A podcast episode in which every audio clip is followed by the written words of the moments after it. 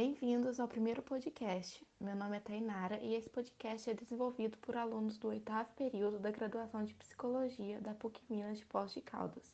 O nosso primeiro tema será sobre a importância do SUS no Brasil.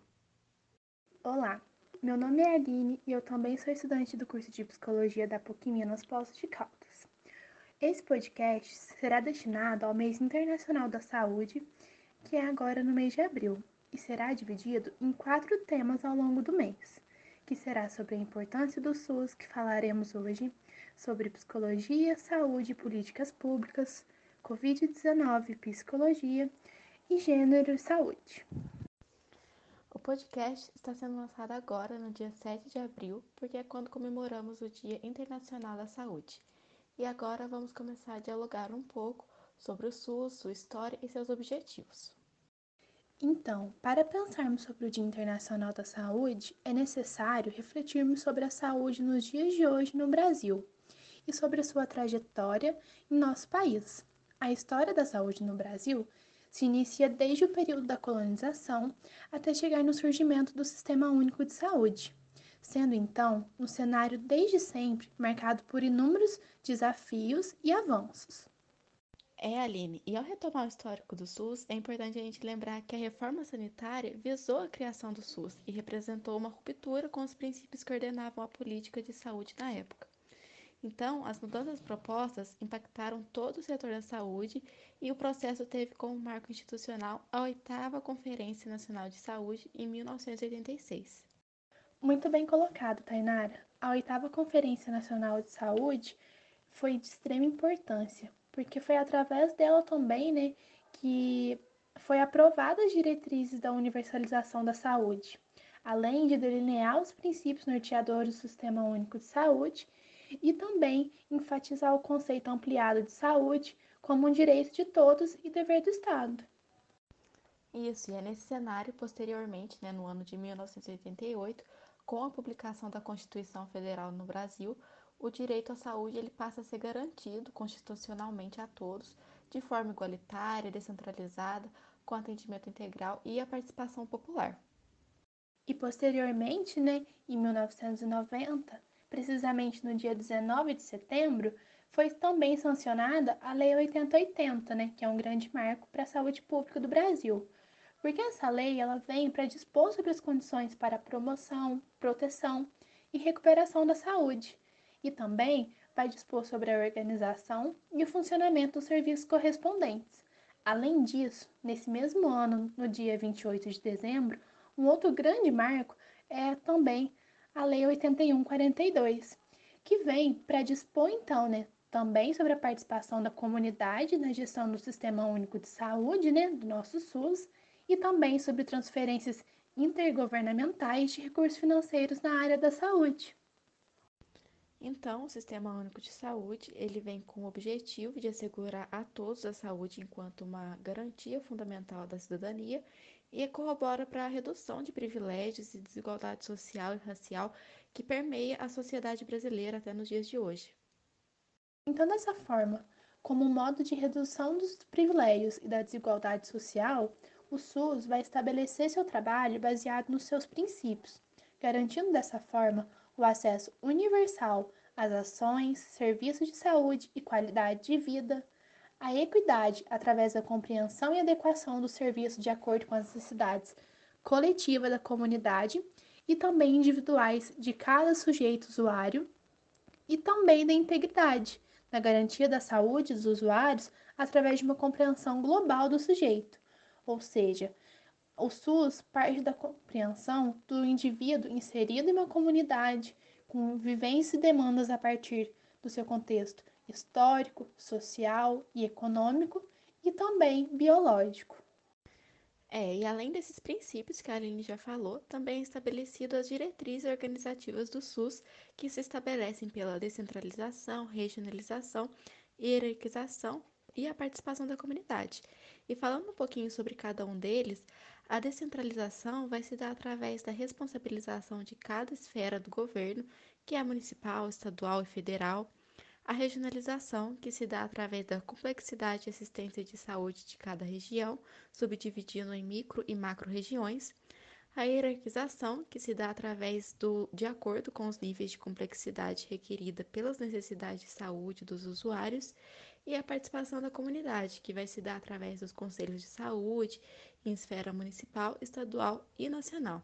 Mas o SUS vai muito além disso, não é, Aline? Isso mesmo, Tainara. O SUS ele vai muito além desse atendimento hospitalar, de forma que mesmo que você não perceba, todos nós utilizamos o SUS cotidianamente, seja através da vacinação, como podemos ver agora na pandemia de Covid-19, em que está ocorrendo a vacinação em escala mundial e que também está sendo transmitido né, nas redes nacionais né, de comunicação, seja através da vigilância sanitária, do Serviço de Atendimento Móvel de Urgência, que são os SAMUs, do Centro de Atenção Psicossocial, que são os CAPs, através também do tratamento gratuito de HIV e AIDS e também de doenças crônicas, da vigilância epidemiológica em saúde animal, através também da fiscalização e vigilância sanitária em aeroportos, portos e rodoviárias, e também através da qualidade de água para consumo humano, que é o Vigiágua. Porém, não para por aí não, não é, Tainara? É mesmo, Aline. Nós também utilizamos do SUS nos atendimentos de média e alta complexidade, da regulação dos planos de saúde, da formação de recursos humanos e hospitais universitários, dos transplantes de órgãos, dos hemocentros e bancos de sangue, também dos bancos de leite materno, da disponibilização de medicamentos gratuitos, da atenção básica e estratégia de saúde da família e, por fim, também das instituições de pesquisa, como a Fiocruz e o Instituto Butantan, que nesse cenário atual da pandemia do Covid-19 tá, tem demonstrado sua importância tanto em pesquisa e no desenvolvimento de vacinas. Então, dessa forma, né, Tainara, como a gente vê que o SUS está inserido cotidianamente na nossa vida e na nossa rotina, é preciso que lutemos e defendemos o SUS, né, de todo o desmonte gradual que os governos estão utilizando de estratégias capitalistas para enfraquecer e tentar a privatização desse modelo de saúde. Modelo esse de saúde que é referência mundialmente. Esse desmonte, então, ele vem sendo realizado descaradamente ao longo dos anos, né? De forma que em 2016 teve uma grande ênfase em discussão em relação à defesa do SUS, porque a mesa da Câmara dos Deputados e do Senado Federal consolidaram a Emenda Constitucional 95, no dia 15 de dezembro de 2016. Essa emenda, ela institui um novo regime fiscal e altera, então, o ato das disposições constitucionais transitórias até o ano de 2036. Conta pra gente um pouquinho, Tainara, o que é esse novo regime fiscal. É, Aline, e muitos não sabem, mas esse regime fiscal é exercido através do congelamento do piso da saúde por 20 anos e coloca a saúde em uma posição de mercadoria e acaba colocando o SUS em situações mais complexas e embaraçosas para a população, e isso acaba que interfere diretamente na qualidade e no acesso aos atendimentos.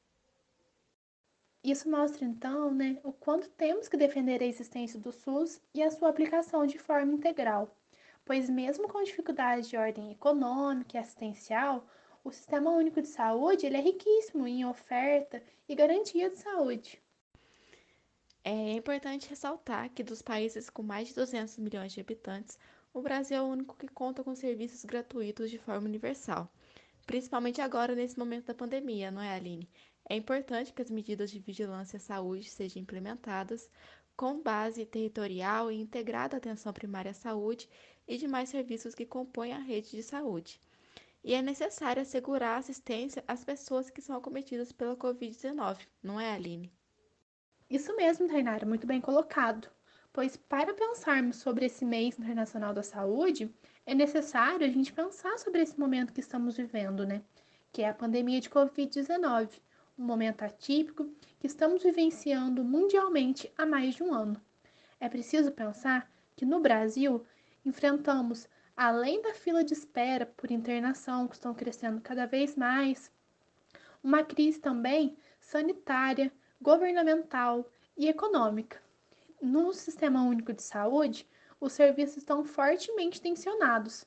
É urgente ampliar os investimentos, então, em leitos clínicos de UTI, insumos, mobilização de profissionais e também, né, é, o atendimento desses profissionais que estão na linha de frente da pandemia, né, há mais de um ano.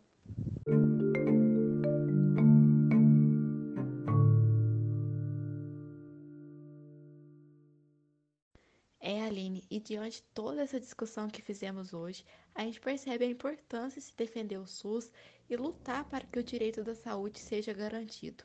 E é claro que esse tema sobre o Sistema Único da Saúde não se esgota, e é muito importante a gente discutir sobre o nosso sistema de saúde e sempre se atualizar.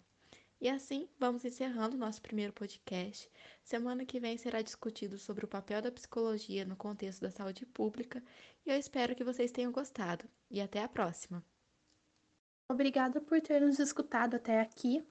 Nos siga nas nossas redes sociais, que é arroba psi.saúde em cores e fique por dentro das nossas publicações. Até breve e se cuidem!